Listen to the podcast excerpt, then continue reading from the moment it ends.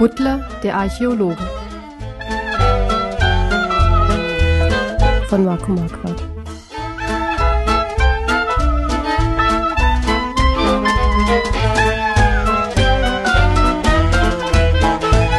Teil 1 in dem sich tapfere Kuscheltiere auf den Weg nach Ägypten machen, um ein altes Geheimnis zu lüften. Kapitel 1 Thomas schlief tief und fest in seinem Bett. Sein Kopf ruhte auf dem Kopfkissen, das er mit beiden Armen fest umschlungen hielt. Über seinem Körper lag die flauschig warme Bettdecke mit den aufgedruckten gelben Sternen. Durch die Vorhänge schien matt das Licht der Straßenlaterne in das dunkle Zimmer. Draußen auf der Straße näherten sich Schritte und zogen wieder vorbei. Die große Turmuhr schlug zwölfmal und kündigte den Beginn eines neuen Tages an. Ein Auto fuhr vorbei und erfüllte kurzzeitig das Zimmer mit seinem brummenden Motorengeräusch. Dann war es wieder ruhig. Die Stille wurde nur durch das leise und gleichmäßige Ticken der Wanduhr unterbrochen, deren Zeiger unbeirrbar ihre Kreise zogen. Dicht neben dem Kopfkissen blickten zwei dunkle, knopfförmige Augen Thomas aufmerksam an. Butler gehörte zu Thomas liebsten Kuscheltieren und schlief Nacht für Nacht im Bett des Jungen. Er war ein kleiner Stoffbär. Auf dem Kopf trug er einen Tropenhelm, um den Hals hatte er ein Halstuch gebunden, und über seinen etwas rundlichen Körper spannte sich ein Safarihemd. Er musste vorsichtig sein.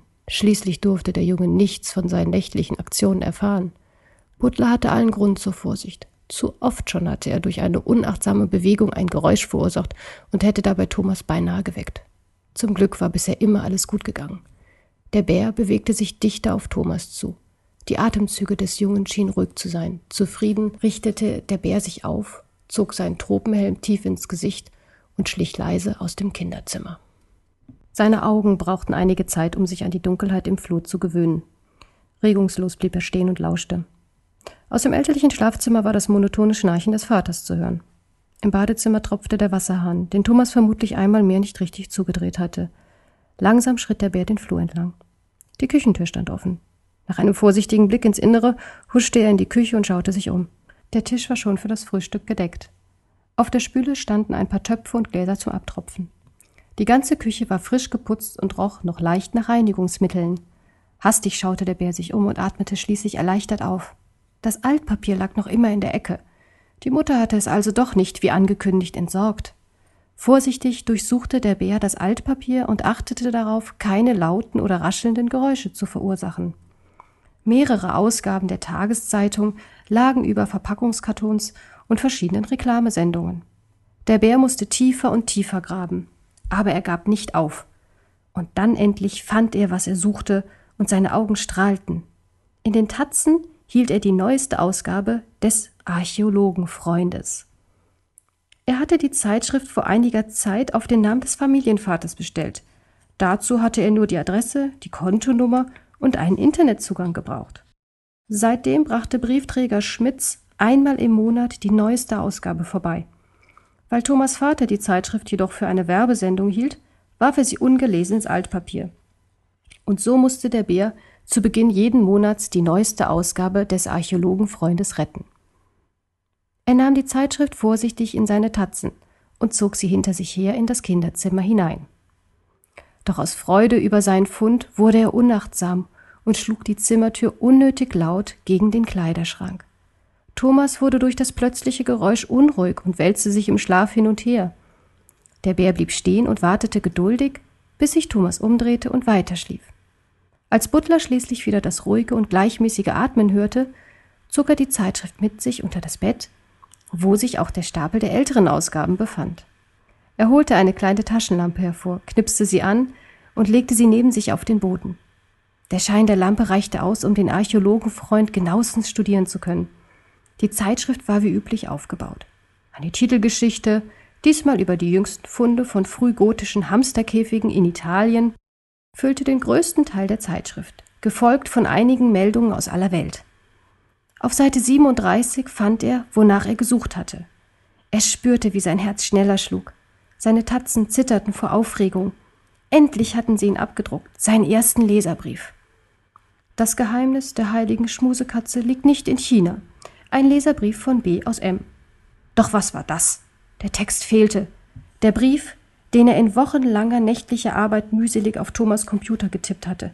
Zwei Seiten randvoll mit Informationen und Hintergrundberichten hatte er erarbeitet, um seine These zu stützen. Und jetzt druckten sie nur die Überschrift ab. Seine Aufregung schlug in bittere Enttäuschung um. Unter der Überschrift zu seinem Leserbrief las er weiter. Anmerkung der Redaktion. Leserbriefe wie diese erreichen uns immer wieder. Wir haben uns gegen den Druck des Briefes entschieden, da bereits aus der Überschrift ersichtlich wird, dass der Autor offensichtlich ein Banause ist, der nichts von unserer Wissenschaft der Archäologie versteht. Wir können nur hoffen, dass uns der Autor mit weiteren Leserbriefen dieser Art verschont. Der Bär traute seinen Augen nicht. Eine große Kullerträne rollte über das Fell seines Gesichtes. Monatelang hatte er alle Hinweise gesammelt und zusammengetragen.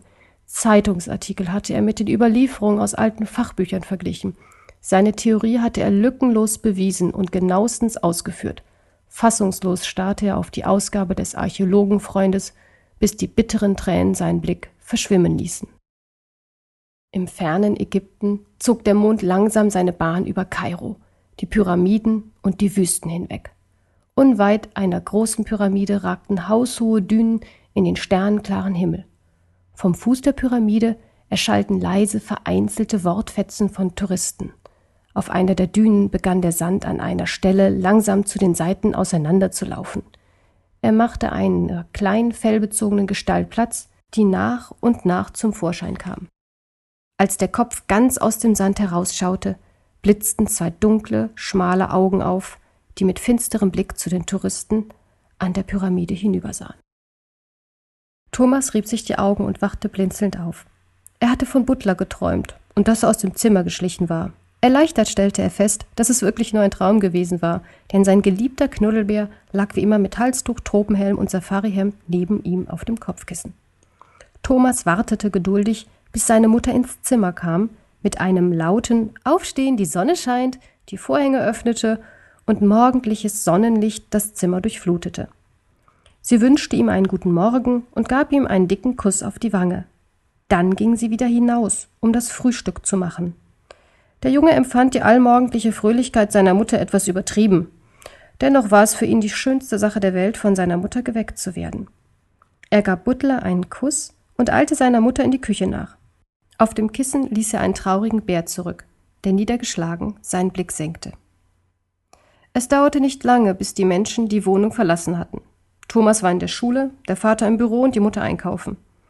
Butler saß noch immer wie ein Häufchen Elend auf Thomas Bett und starrte vor sich hin, als die Zimmertür aufgedrückt und mit lautem Knall gegen den Kleiderschrank geschlagen wurde. Hey Butler, rief eine Stimme von der Türschwelle her. Komm, lass uns eine Kissenschlacht machen. Doch Butler sah nur mit seinen großen traurigen Augen zu Wuff hinunter. Wuff war schon seit Ewigkeiten bei Thomas. Man erzählte sich sogar, dass er ihm schon in die Wiege gelegt worden war. Dies würde jedenfalls erklären, warum dem zotteligen Hund schon so viel Fell ausgegangen und sein Anzug so zerschlissen war. Wuff sah sofort, dass etwas mit seinem Freund nicht stimmte und sprang zu ihm aufs Bett. Butler, was ist denn los? Haben Sie etwa deinen Brief wieder nicht gedruckt? Eine dicke Träne kullerte über Butlers Wange. Lautlos reichte er Wuff die ausgerissene Seite des Archäologenfreundes. Das ist ja furchtbar, meinte Wuff, nachdem er den Kommentar der Redaktion gelesen hatte. Das tut mir wirklich leid für dich. Was steht denn da drin? fragte Sir Johann, der tollpatschige Spitzkopf-Maulwurf, der irgendwo unter dem Bettzeug vergraben lag. Lies es doch selber, meinte Wuff. Du weißt doch, dass meine Augen nicht so gut sind, erwiderte Sir Johann und lugte unter der Bettdecke hervor. Wuff blickte kurz zu Butler, und nachdem dieser zustimmend genickt hatte, las er vor. Das Geheimnis der heiligen Schmusekatze liegt nicht in China. Ein Leserbrief von B aus M. Wer ist denn B aus M? Das ist Butler, sagte Wuff stolz, während der kleine Bär noch immer niedergeschlagen zu Boden blickte. Du schreibst solche Sachen? fragte Sir Johann, der sich langsam unter der Bettdecke hervorschob und jetzt auf seine beiden Freunde zugewatschelt kam.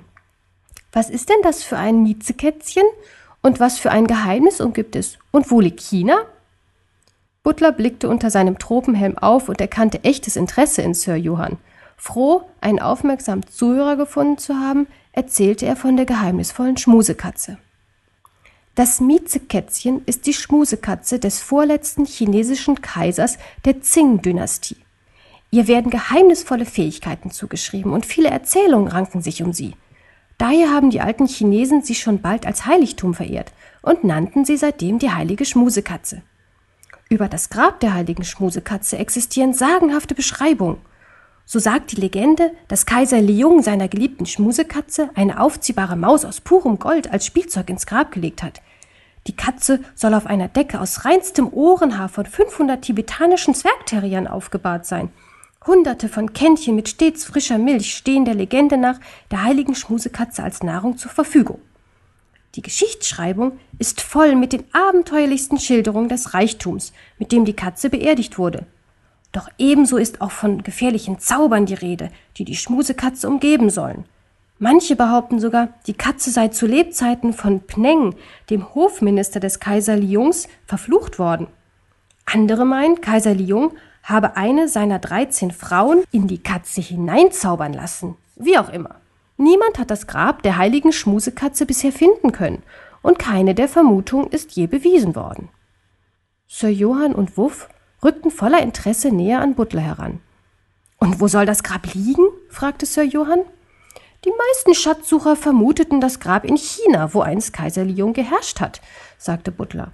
Dort sind die Schatzsucher jahrelang vergeblich herumgeirrt und schließlich von der Regierung des Landes verwiesen worden. Aber immer weitere Massen von Grabsuchern drangen nach China vor.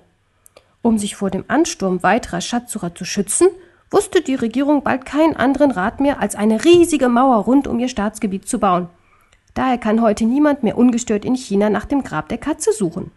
Aber das spielt keine Rolle, denn ich habe herausgefunden, dass das Grab dort nicht liegt. Wuff und Sir Johann starrten Butler an. Wo denn dann? kam es wie aus einem Munde. In Ägypten, meinte Butler mit stolz geschwellter Brust. Dort sind der Kaiser und die heilige Schmusekatze gemeinsam beerdigt worden. Dann schwieg er, und seine Augen wurden wieder traurig. Aber mir glaubt ja sowieso niemand, murmelte er enttäuscht. Wir glauben dir, meinte Sir Johann und klopfte Butler freundschaftlich auf die Schulter. Ja, wir glauben an dich, pflichtete ihm Wuff bei. Aber das wird dir leider auch nicht viel helfen. Schweigend blickten die drei auf den Leserbrief in Wuffs Pfoten. Es gibt nur einen Weg, die Existenz des Grabes vor aller Welt zu beweisen, meinte Butler. Man muss es finden. Erneut schwiegen sie eine Weile und blickten nachdenklich zu Boden. Schließlich schaute Wuff auf und sah Sir Johann fragend an. Der nickte stumm. Dann wandte er sich an Butler und sagte mit fester Stimme: Dann fahren wir eben nach Ägypten und finden die heilige Schmusekatze. Butler schaute seine Freunde überrascht an. Würdet ihr das wirklich tun? Beide nickten ernst mit den Köpfen und Butlers Miene hellte sich schlagartig auf. Er trat auf seine Freunde zu und schloss sie dankbar in die Arme. Dann ließen sie sich wieder los und tanzten ausgelassen auf Thomas Bett. Die Turmratte dehnte und streckte sich und zog die Vorhänge auf, um den Tag zu begrüßen. Von ihrem Fenster aus hatte sie einen wundervollen Blick über die Stadt und in die gegenüberliegenden Wohnungen. Und so war es alleine die Turmratte, die den Reigen der drei Freunde auf Thomas Bett bemerkte. Mit einem Kopfschütteln drehte sie sich um und machte sich daran, ihr Zimmer aufzuräumen.